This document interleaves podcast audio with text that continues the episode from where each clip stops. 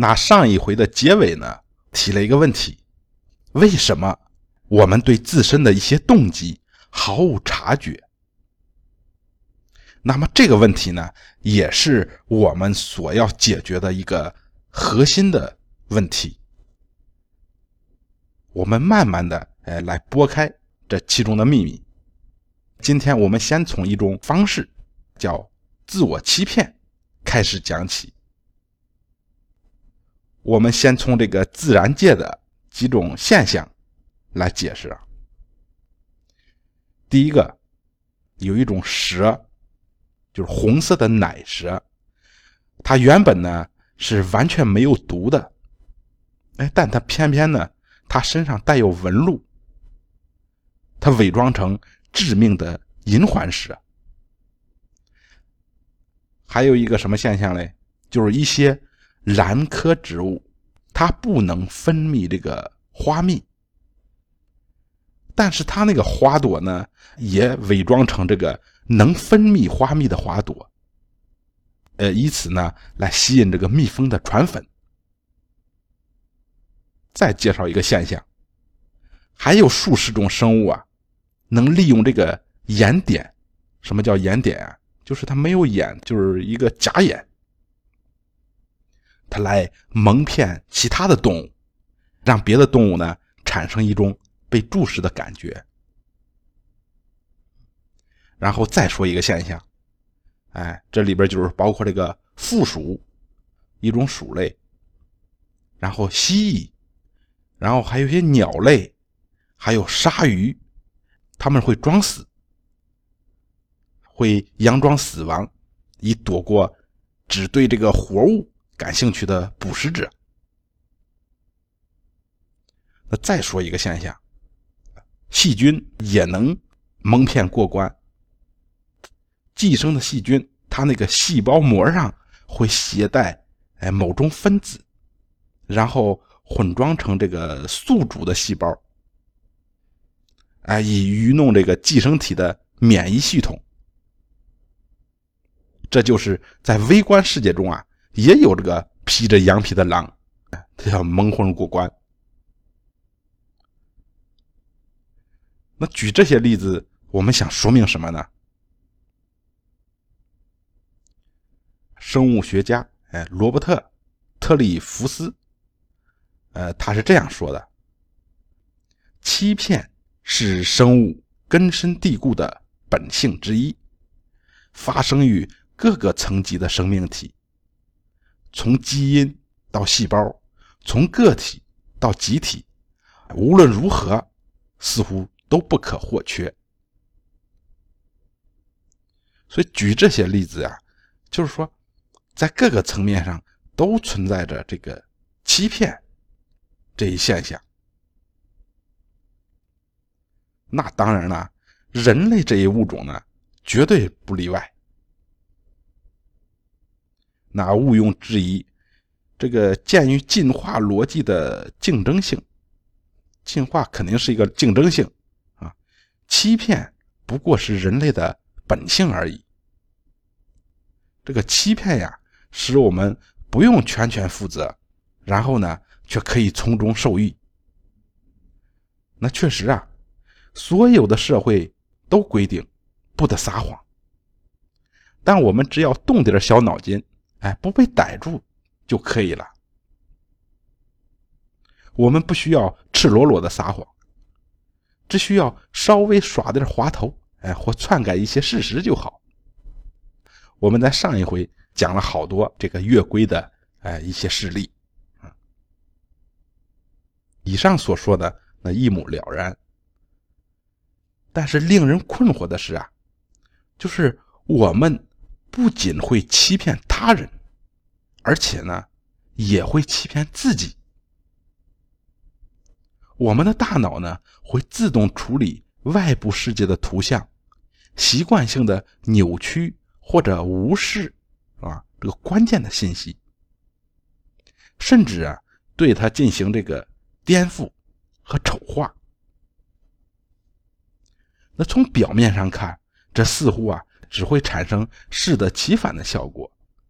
哎，我们经常认为这种行为是异想天开的，或者是对他呢是选择性无视。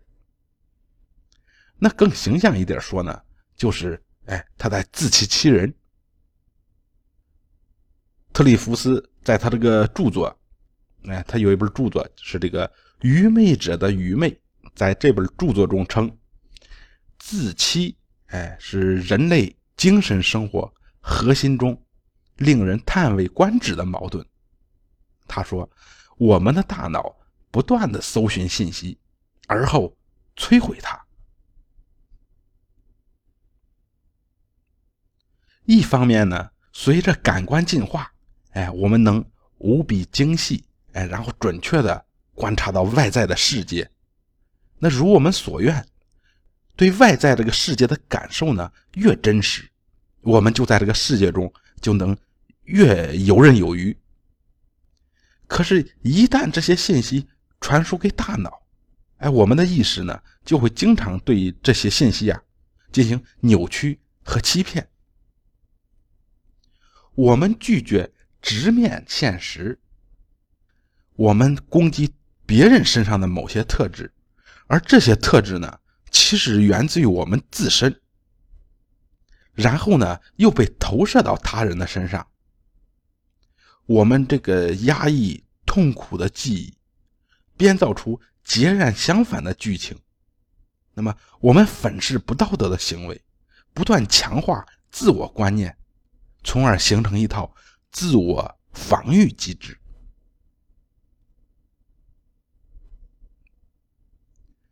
人类自欺的这个场合呀，层出不穷。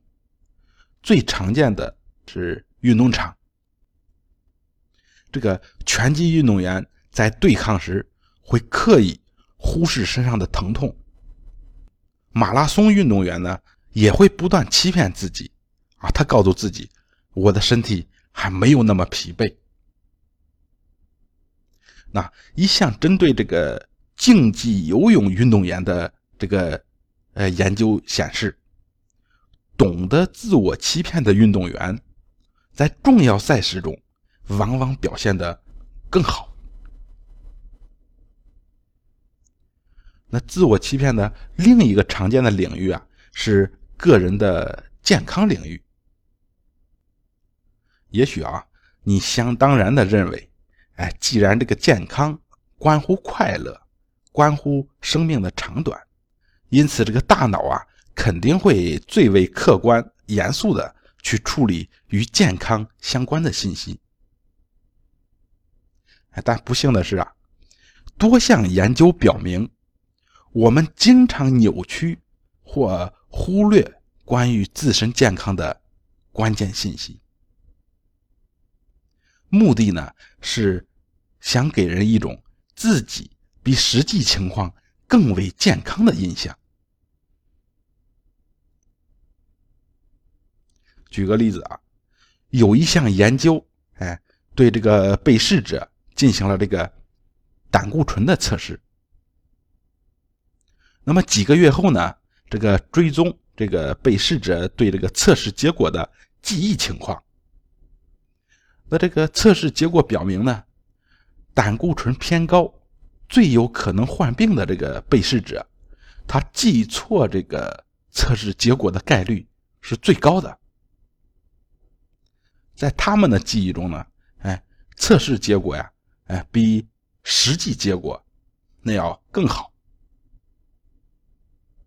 就是他们会选择性的忘掉，哎，当时的测试结果。还有，这个吸烟者，他倾向于呢，哎，屏蔽这个这个吸烟有害健康的那些信息。艾滋病患者呢，对传染风险的理解，哎，也总是被低估。那有好多这个人士呢，他拒绝接受艾滋病毒的检测。那我们还会。自欺欺人的认为，哎，自己的车技呀，自己的社交能力，自己的领导力，自己的运动水平，那十分优秀。那以上研究结果和其他众多的证据啊，都清晰的表明，人类的大脑在处理外界信息时是不合格的。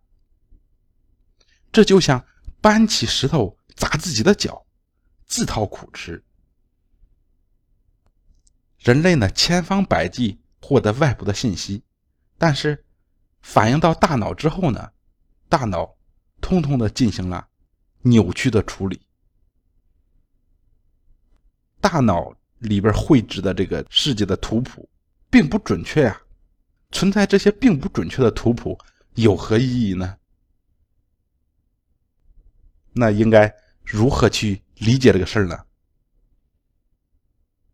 那总的来说，解释这个自我欺骗的行为啊，大体上分为两个学派。第一类学派呢，我们称之为这个传统学派。传统学派呢，认为自我欺骗是一种防御机制。那还有另一种学派，另一种学派我们称之为。新学派，新学派认为呢，自我欺骗是一种操控手段。那么，大脑到底为什么要进行自我欺骗呢？哪一种解释更合理呢？我们下回接着讲。